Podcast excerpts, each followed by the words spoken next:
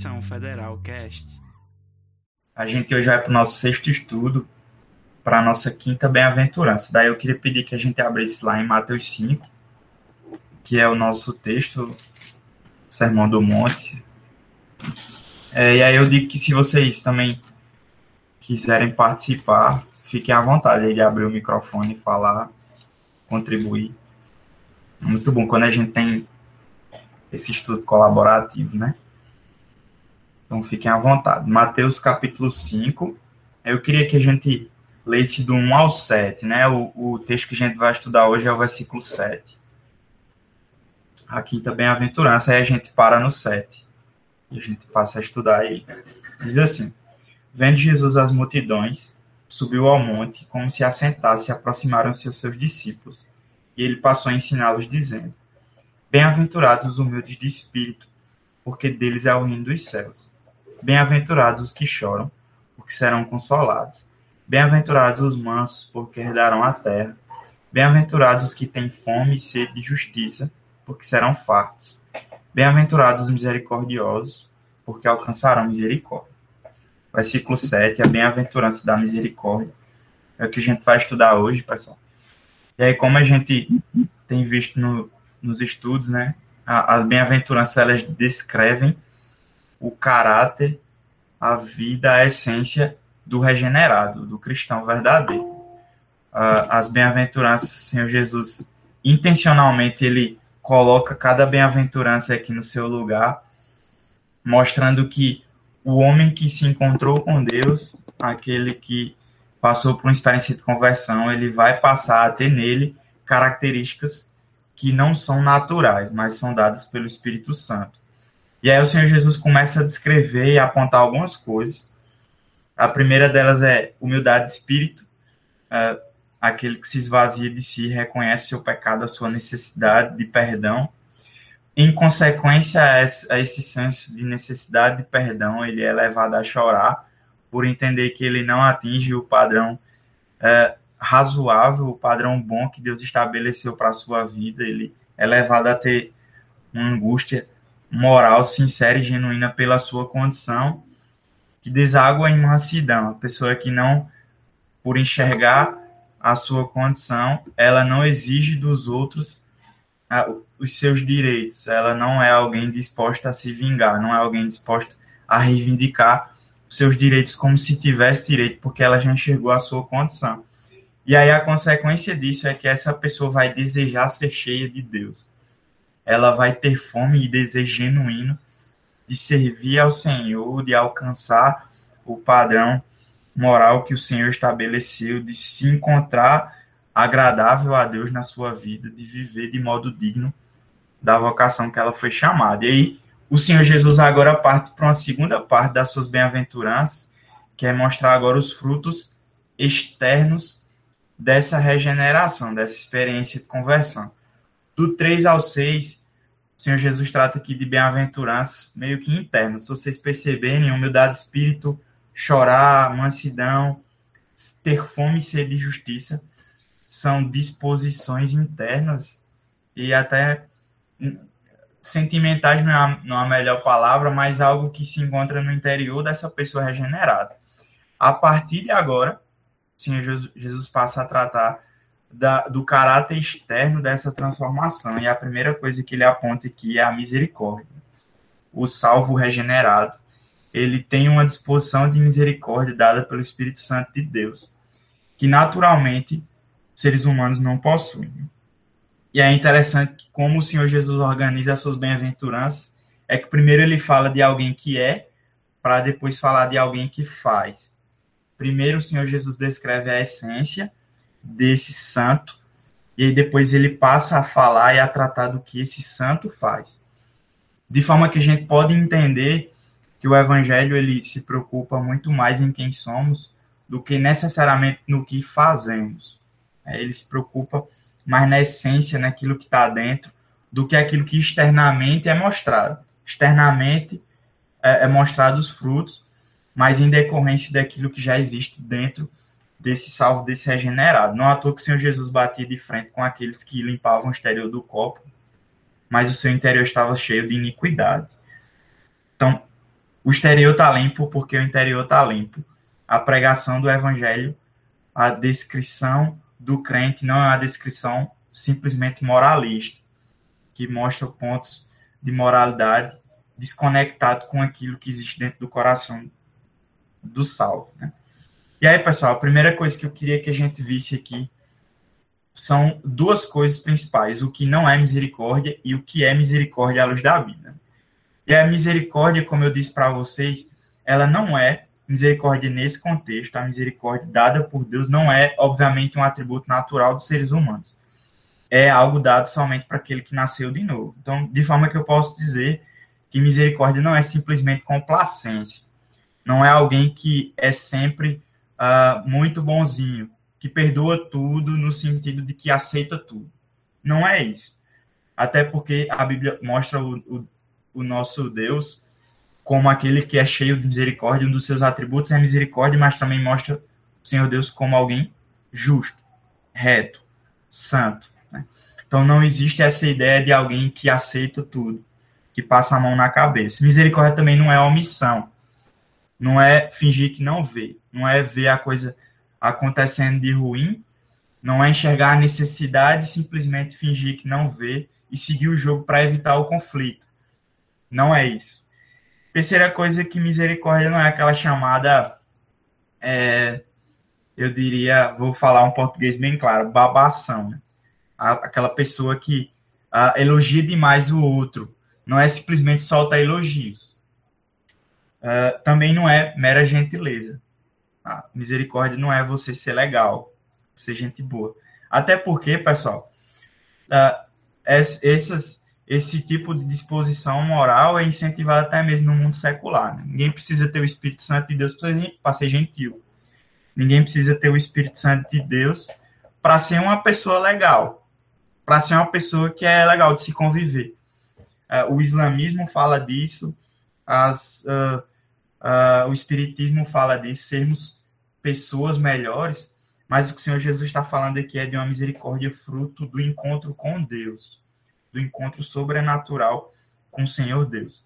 E agora eu queria tratar o que é misericórdia. É, é, é interessante a gente ver que a Bíblia ela faz uma distinção entre misericórdia e graça. O apóstolo Paulo, quando ele escreve nas suas cartas pastorais a Timóteo e a Tito, um termozinho que ele usa é graça, misericórdia e paz.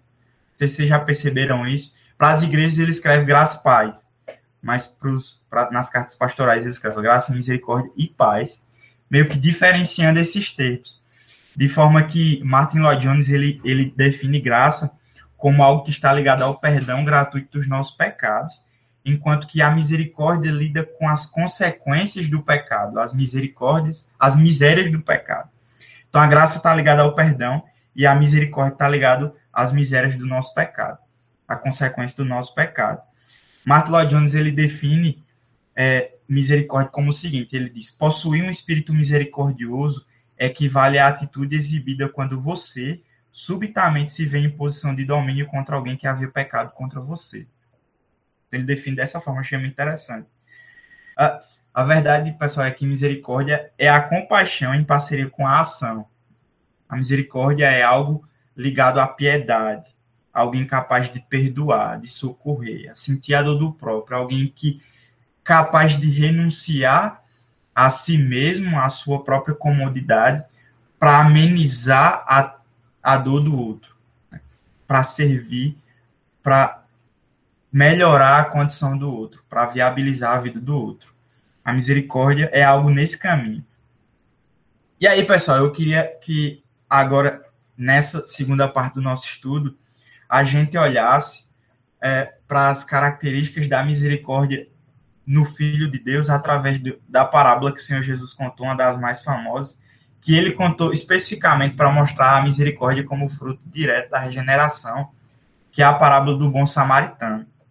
Daí eu queria que se vocês pudessem abrir lá em Lucas capítulo 10, a gente estivesse dando uma olhada nessa parábola e analisando como nós, filhos de Deus, discípulos de Cristo, podemos viver a misericórdia de forma real e entendermos os perigos que a vida religiosa, a vida eclesiástica tem diante daquele que vive nesse meio, né?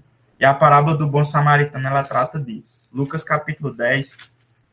E aí, dos versículos 33 ao 44, o Senhor Jesus. Uh, deixa eu ver. 10, dos versículos 25 ao 37. A gente não vai ler tudo, eu vou folhear aqui, apontar alguns, algumas lições e algumas verdades. Eu queria que a gente acompanhasse.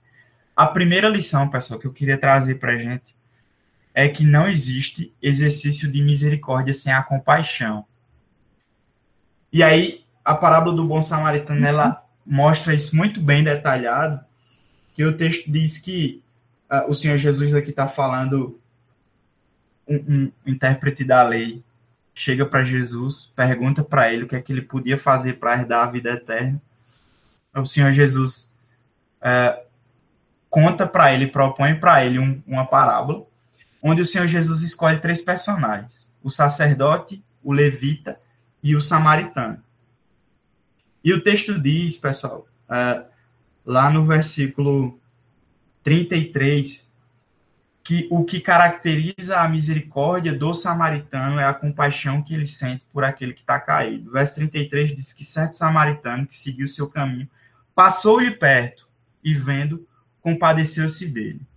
Interessante que o sacerdote e o levita também passaram perto e viram, mas não se compadeceram a visão que tiveram do caído não os levou a servir e a levantar aquele caído, não os levou a ter compaixão.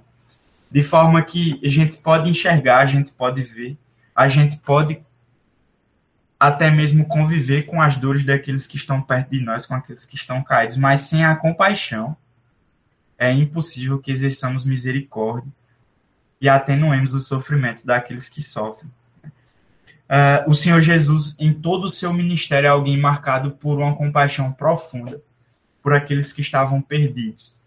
Lá em Mateus capítulo 9, versículo 36, a Bíblia diz que, versículo 35 diz que o Senhor Jesus percorria todas as cidades e povoados, pregando o evangelho de Deus. E no verso 36 diz que ele, tomado de profunda compaixão, olhava para as multidões como ovelhas que não têm pastor. Então, o texto, Bíblia define o ministério de Cristo como um ministério de compaixão. Jesus amava as pessoas. Jesus olhava as pessoas não mediante a sua condição social, mediante a, as suas conquistas humanas, os seus títulos terrenos, mas olhava para as pessoas com amor. É, Lucas capítulo 19 fala que Jesus amou um publicano, alguém extremamente mal visto, pela sociedade judaica. Zaqueu, o texto diz que Jesus amou a Zaqueu, comeu na sua casa. O texto diz que Jesus amou os leprosos, lá em Lucas 17, e os curou da sua lepra. O texto diz que Jesus também amou a mulher adulta em João 8, quando Jesus livra aquela mulher de ser apedrejada e dá àquela mulher uma segunda chance restaurada a sua dignidade de viver em arrependimento. O texto diz que até na sua morte Jesus ama os seus algozes e pede, roga ao Pai perdão por aqueles que estavam o, o castigando, o pendurando na cruz.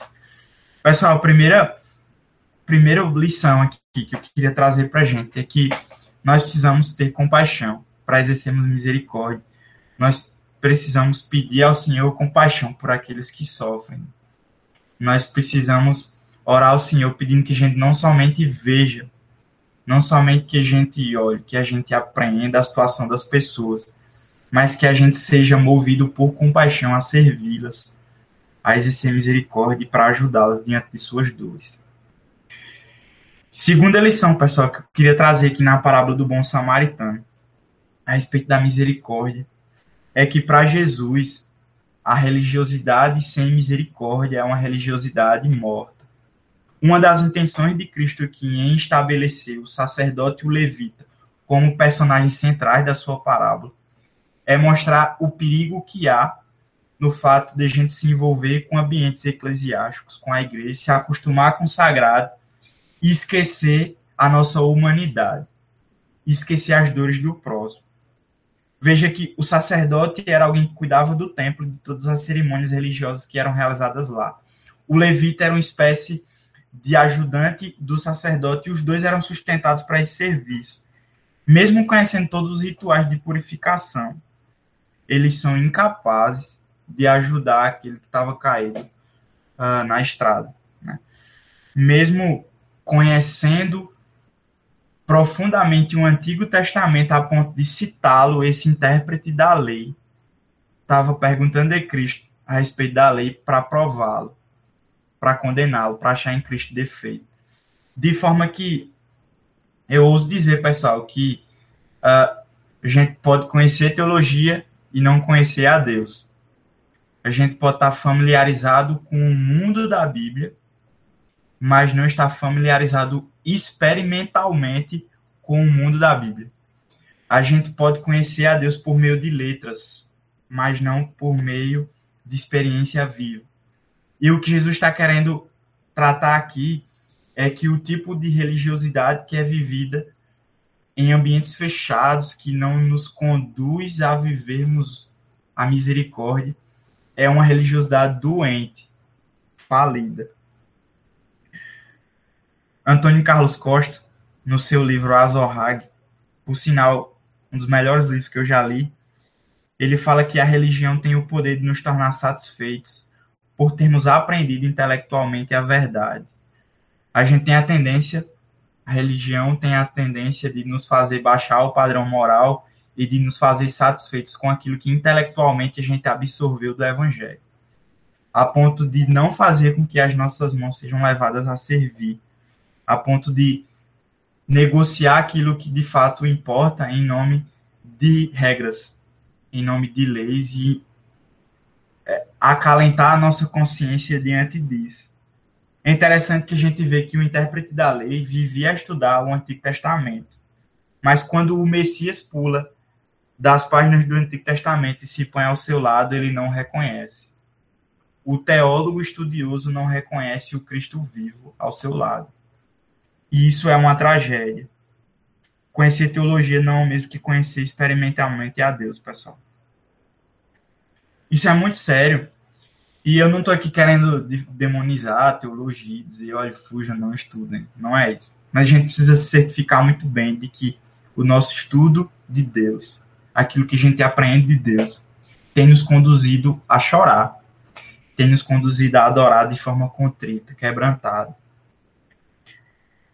o Senhor Jesus, em Mateus capítulo 17, cita o profeta Oséias, capítulo 6, verso 6, lá de Oséias, dizendo o seguinte: Deus dizendo para o povo de Israel: Misericórdia quero e não holocaustos. Em Isaías 58, versos 6 e 7, o Senhor Deus diz assim: Porventura, não é este o jejum que escolhi, que soltas as ligaduras da impiedade, desfaças as ataduras da servidão, deixes livres os oprimidos e despedaçes todo o jugo? Porventura, não é também que repartas o teu pão com faminto, e recolhas em casa os pobres desabrigados, e se o vires nu, o cubras e não te escondas do teu semelhante? Deus falando que o jejum que de fato ele esperava.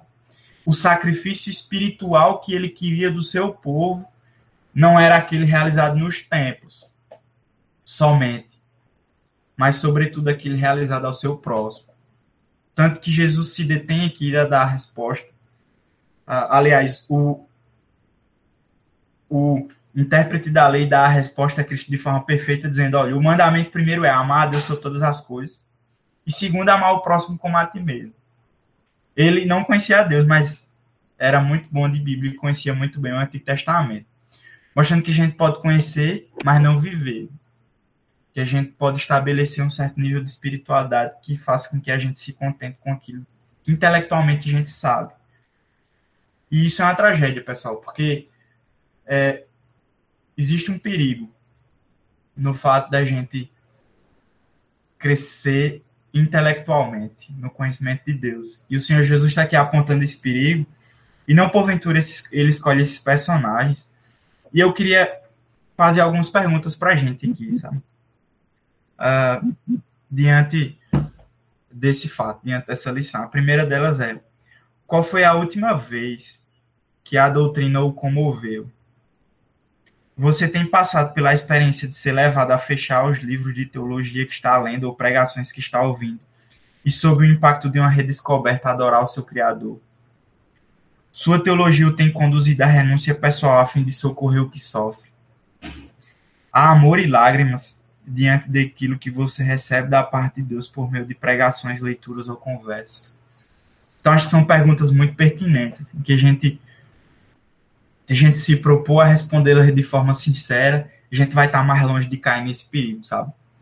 E acredito que é uma parte, é algo que a gente deve tomar para nós, para fortalecer a nossa vigilância, para que não cometamos esse tipo de pecado, para que vivamos uma religiosidade frutífera, para que a gente não caia na religiosidade externa, ligada às geografias, a coisas, mas, sobretudo, a misericórdia a pessoas. E o Senhor Jesus aqui está querendo mostrar: olha, a misericórdia exercida com aquele que sofre é um fruto direto da regeneração. De forma que a segunda lição aqui que eu tiro é: o exercício da misericórdia ela não salva, mas é fruto visível do que é salvo. Versículo 29, o texto diz que o homem, o intérprete da lei, se você puder ler aí, querendo justificar-se. Veja o que é a religião. Veja o que é a religião. Querendo justificar-se. Tendemos naturalmente a queremos nos justificar. E o evangelho é completamente oposto disso. O Senhor Jesus não contou aquela parábola para dizer, olha, siga o bom exemplo do samaritano e você vai ser salvo. Olha, é exercendo misericórdia que você vai receber o perdão de Deus dos seus pecados. Ele não está condicionando o perdão, a salvação ao exercício da misericórdia. Mas ele está dizendo que o fruto visível de alguém que foi salvo, que ele vai ter o coração disposto a socorrer, a amar, a se compadecer do que sofre. E isso parece um ensino muito errado e até mesmo meio difundido. É, eu já vi pessoas, sobretudo em, em contextos de católicos romanos, onde as pessoas falavam da misericórdia, como se fazendo aquilo a gente pudesse alcançar o favor de Deus. E a gente sabe que a doutrina bíblica da salvação pela graça, através da fé, contraria tudo isso. Jesus Cristo não é um segundo Moisés. Ele não nos veio passar regras e leis para que possamos seguir. Ele é o Cordeiro de Deus que tira o pecado do mundo. Jesus aqui está querendo dizer que a gente deve ver a misericórdia como expressão da nossa vida nova com Deus, da nossa regeneração, da nossa natureza renovada pelo poder do Espírito Santo. E aí, pessoal, a Bíblia nos mostra o Senhor Deus se agradando, amando, quando a compreensão da graça ela desemboca em misericórdia.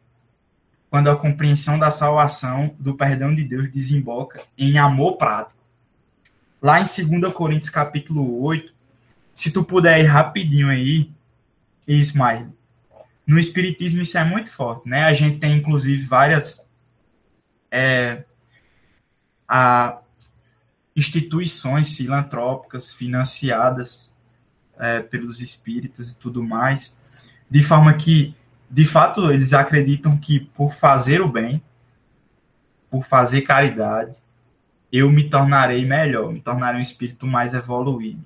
Aquilo espiritualmente vai me acrescentar, vai me dar crédito. De forma que isso não é cristianismo. E é interessante a gente perceber que caridade, bondade é algo que está presente em quase todas as religiões. E o que diferencia cristianismo das demais religiões, o que diferencia o evangelho das demais religiões é Cristo. É o Cordeiro de Deus, o Filho de Deus morrendo pelos pecadores. 2 Coríntios 8, pessoal. Queria que a gente, se tu pudesse rapidinho ir, folhear aí. É um texto muito, muito forte, assim, que eu acho muito pertinente porque a gente está tratando aqui, sabe? Paulo, ele está tratando Coríntios do, das lutas que ele teve na Macedônia. Ele diz assim, do verso 1 ao 5. Também, irmãos, vos fazemos conhecer a graça de Deus concedida às igrejas da Macedônia. Ele está falando que teve tribulações, um pouco antes, ele está falando do socorro que as igrejas da Macedônia deram. Aí diz, porque no meio de muita prova de tribulação, manifestaram a abundância de alegria, e a profunda pobreza deles superabundou em grande riqueza da sua generosidade. Porque eles testemunham eu, na medida de suas posses e mesmo acima delas se mostraram voluntários, pedindo-nos com muitos rogos a graça de participarem da assistência aos santos. E não somente fizeram como nós esperávamos, mas também deram-se a si mesmos, primeiro ao Senhor, depois a nós, pela vontade de Deus.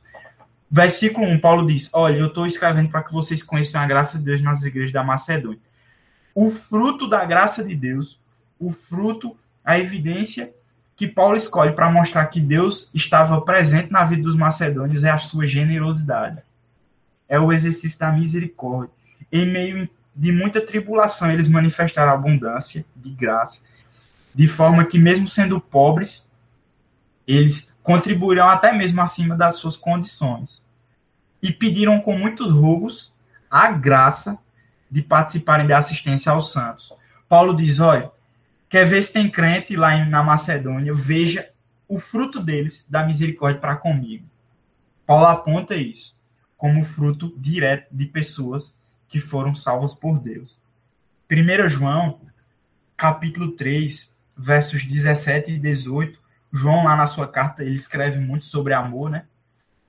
Conhecido como o apóstolo do amor, e ele diz o seguinte, lá no capítulo 3, verso 17: Ora, aquele que possui recursos desse mundo e vir a seu irmão padecer necessidade e fechar-lhe o coração, como pode permanecer nele o amor de Deus? Filhinhos, não amemos de palavra nem de língua, mas de fato e de verdade. Deus queria ser adorado pelo sacerdote pelo levita, por meio do socorro ao caído, e não simplesmente por meio de rituais no templo. Deus não queria somente as palavras daquele, sacerdote, daquele sacerdote Levi, sua teologia, mas queria a misericórdia, queria o amor. Que a gente não ame somente palavras, mas que a gente ame com as nossas mãos, com o nosso dinheiro, com o nosso tempo, com os nossos recursos. Né? Que a gente torne a vida do nosso irmão mais fácil porque ele tem a gente na vida deles. Que a gente tenha o desejo de viabilizar a vida do próximo, de amá-lo, de chorar os seus choros, de sentir a sua dor. Isso é o que aquele samaritano fez e foi isso que o Senhor Jesus quis apontar aqui como consequência de pessoas que andam com Deus. Né? Terceira lição, pessoal, na parábola aqui do bom samaritano, que eu queria trazer para a gente sobre misericórdia, é que temos inúmeros aflitos e exaustos ao nosso redor, esperando que exerçamos misericórdia a eles, sabe? o exercício da misericórdia ela é urgente porque o mundo que a gente vive é um mundo de pessoas carentes e necessitadas de misericórdia. E aqui eu queria dizer o seguinte: é, não, não existe exercício de misericórdia maior do que a proclamação do Evangelho. Então pregue o Evangelho. A pregação do Evangelho é urgente porque os homens estão perdidos, porque o seu tempo de vida é limitado, e porque o evangelho é a única cura. O Senhor Jesus disse lá em Marcos capítulo 1, verso 15, que o tempo está cumprido e o reino de Deus está próximo. Arrependei-vos e crede no evangelho. Romanos 10, 14. Como, porém, ouvirão aquele em quem, em quem não creram? E como crerão naquele de quem nada ouviram? E como ouvirão se não há quem pregue? Como ouvirão se não tem quem pregue? É como sairei da condição de morto espiritual, se aquele que é vivo espiritual não se chegar a mim para trazer o que precisa. Proclamação do Evangelho é o maior exercício de misericórdia que podemos fazer. Eu não estou aqui invalidando o exercício da misericórdia uh, em coisas que não necessariamente envolvem a pregação do Evangelho. Por exemplo, o Senhor Jesus aqui não está falando de um samaritano que pregou para o caído. A exigência do amor naquele momento não era a pregação do evangelho, era de socorrer o caído ferido. Então, pessoal, que nós não nos esqueçamos também de socorrer o aflito com aquilo que temos das dádivas que Deus nos deu, sabe? Eu queria trazer aqui alguns dados sobre a sociedade brasileira, sobre o país que a gente vive, sobre o estado que a gente vive também. Em 2020, foram registrados 44 mil homicídios. Esses que foram registrados oficialmente. No ano de 2018, o Brasil bateu um recorde no número de estupros, 66 mil. Esses o que são registrados. Né? Segundo o IBGE, existem 13 milhões de pessoas no nosso país vivendo com até 150 reais por mês. Provavelmente, essas pessoas passam fome. 13 milhões de pessoas passando fome. 511 mil somente no nosso estado, na Paraíba. Isso é retrato de um mundo caído, sabe? De um mundo que jaz no maligno. Um retrato de uma sociedade doente. E Deus não nos colocou nesse mundo para passarmos por ele olhando, contemplando e vendo o sofrimento das pessoas. Mas Deus nos chamou a se compadecer delas e a exercer misericórdia. Não falta campo, não falta necessidade, não falta demanda. Existem pessoas carentes da nossa misericórdia. E aí, pessoal, eu queria trazer três aplicações práticas para nós. Primeira delas, erga os olhos e veja os campos, porque eles estão brancos. Erga os olhos e veja esses incontáveis números de aflitos e exaustos. Tem a visão de que as falsas religiões estão prosperando. A ignorância não é um caminho para Deus e tem se alastrado. A, a visão de que existem pessoas do nosso lado, muito provavelmente passando fome. É, enquanto que a gente tem o que comer, a gente tem o que socorrer.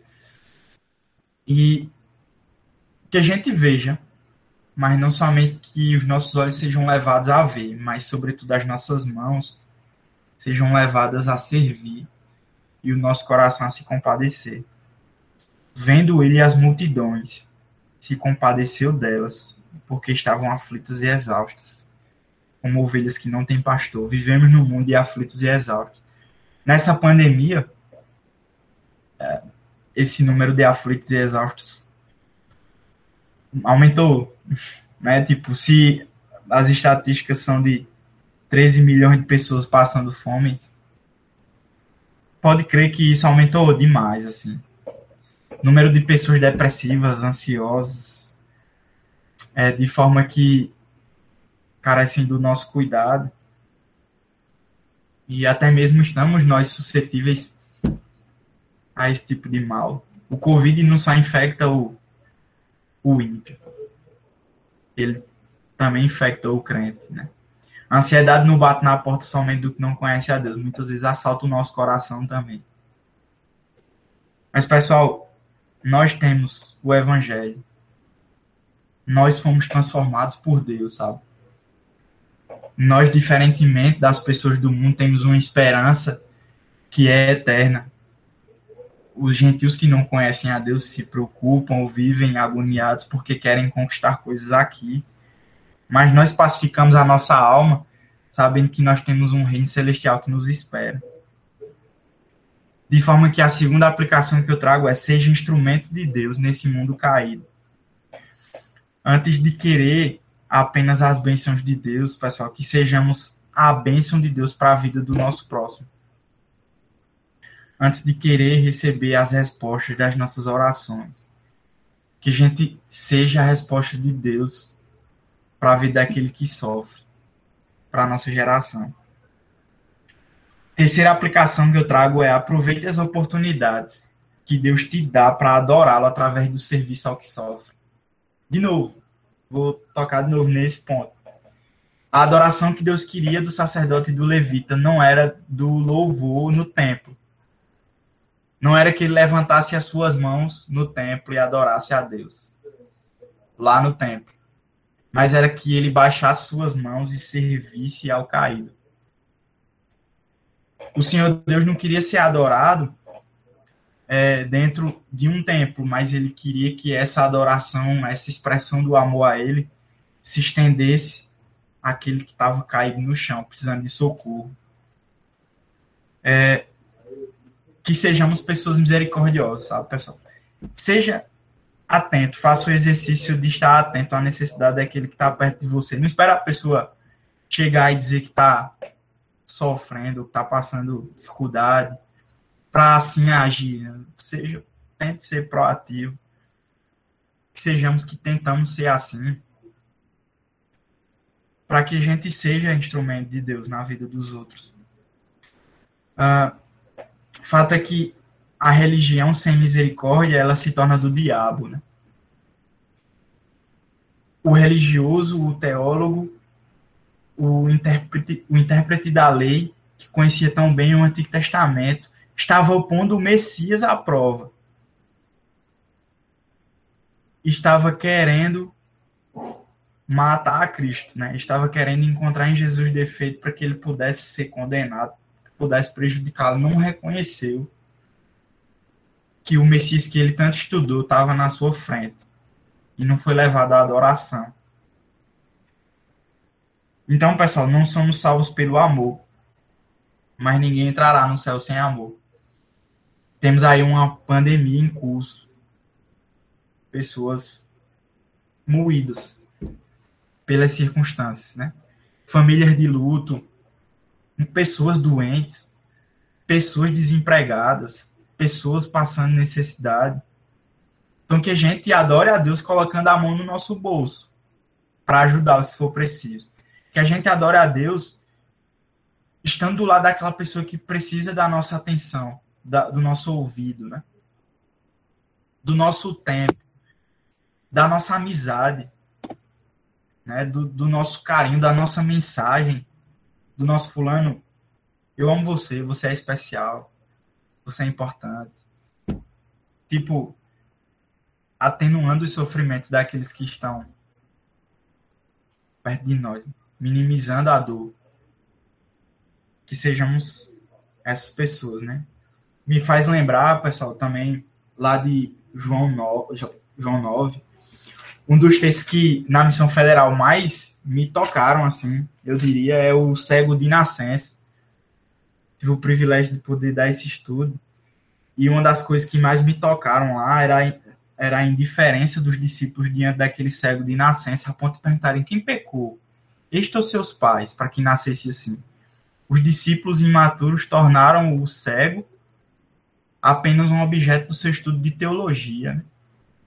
enquanto que Jesus olhou para ele na sua dor.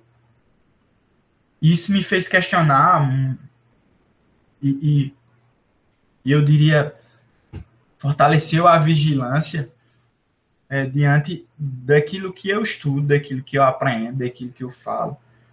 Que eu não transforme a dor do outro em objeto de teologia, mas em exercício de misericórdia de forma que o Senhor Jesus olha para ele, faz lodo e o cura. E depois, posteriormente, se revela a ele como Salvador. É, a, os fariseus olhavam para as multidões como palha para ser queimada. Olhava para um samaritano como a escória. Mas Jesus olha para o samaritano como alguém que tem dignidade. Olha para a mulher samaritana como uma mulher que tinha dignidade apesar dos seus pecados e prega para ela o evangelho. É, vivemos num mundo onde as pessoas estão cheias de pedras nas mãos, dedos apontados, né? Vamos cancelar fulano, ávidas para encontrar o erro do outro, mas muitas poucas pessoas para acolher, para exercer misericórdia, para amar, para apesar do erro dizer Jesus Cristo te perdoa, e eu te acolho, né? E enfim, pessoal, que sejamos encontrados por Deus como bem-aventurados, abençoados, felizes, porque vivemos a misericórdia. Atos capítulo 20 diz: Mais bem-aventurado é dar do que receber. Você ganha mais quando você serve. Você recebe mais quando você dá. Essa é a lógica do reino de Deus, do céu. A gente ganha mais quando a gente dá mais, né? Eu não perdi uh, X reais por ter socorrido aquela pessoa, por ter dado uma cesta básica, por ter ajudado ela com sua feira. Mas eu ganhei no reino dos céus, sabe? Eu recebi. Eu não perdi meu tempo escutando fulano, eu ganhei porque eu estou servindo ao meu irmão e ao meu próximo. Eu estou expressando meu amor por Deus e por ele, através do meu tempo dado a ele, da minha renúncia feita ali do meu tempo para socorrê-lo, sabe? Bem-aventurados os misericordiosos, porque naquele dia eles alcançarão misericórdia. Bondade e misericórdia os seguirão todos os dias de sua vida. Amém, pessoal? Então, é, eu tive me aprofundando nesse texto e hum, fui muito confrontado. Eu espero que consolado também, né? Em saber que não temos um segundo Moisés que nos aponta o bom exemplo do samaritano para seguir, porque senão a gente tava ferrado. Mas nos aponta a sua graça e nos diz porque vocês têm a graça porque eu sou o Cordeiro de Deus que tirei o teu pecado, que tira o teu pecado, é que tu pode viver em misericórdia e frutificar em misericórdia. É, então, que ao mesmo tempo em que a gente saiba, temos, somos agentes de Deus para exercermos misericórdia, somos salvos em Cristo, amados por Deus, e mesmo que não sejamos aquilo que gostaríamos, que não sejamos aquilo que a parábola do bom samaritano aponta, mas nós temos a Cristo, que morreu pela nossa falta de misericórdia também. Morreu pela nossa indiferença também. Então, que a gente seja levado a ver uh, os doentes, os caídos, e por amor a Deus, adorá-lo no serviço a eles. Amém, gente? Então, eu queria encerrar aqui nosso estudo. É... E aí, deixa eu só terminar aqui a gravação.